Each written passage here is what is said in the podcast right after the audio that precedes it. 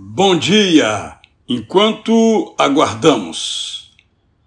Não nascemos para a saudade, não nascemos para a separação, não nascemos para a ausência. Quando quem amamos, apesar das orações, apesar das ciências, é luz que está se apagando, simplesmente rejeitamos. Quando a perda é perspectiva próxima, ficamos sem chão, tomados pela perplexidade, entrincheirados na resistência. Nessas horas sombrias, de joelhos, clamamos. É sempre precoce o anunciado desenlace, não importa a idade. Queremos adiar a eternidade. Chegamos a cobrar de Deus como se a morte que se pronuncia fosse injusta e não honrasse a fidelidade. Essas horas pesadas não são para desistência Havendo fôlego, haverá pergunta, haverá prece, haverá persistência. Cessando a vida, que queremos que se prolongue indefinidamente, haverá esperança de continuidade. Haverá gratidão pelo seu legado.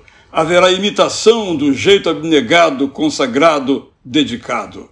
A morte não é para ser aceita porque interrompe a amizade.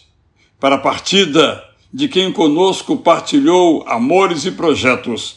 Quem está preparado? Por isso, desejamos pospor a transcendência. Tendo feito tudo o que podíamos para evitá-lo, o fim não é o fim de verdade. Jesus não saiu do túmulo para inaugurar a imortalidade? É temporária a migração. Nessas horas de dolorosas expectativas, devemos lutar pela vida do outro e orar para que o Espírito Santo fortaleça a nossa crença. O que sempre cantamos, Deus é bom. O que sempre dizemos, o céu existe.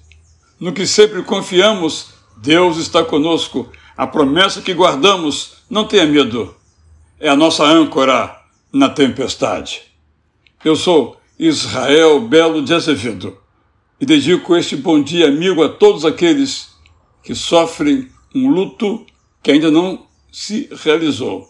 E para todos e para estes eu desejo um bom dia!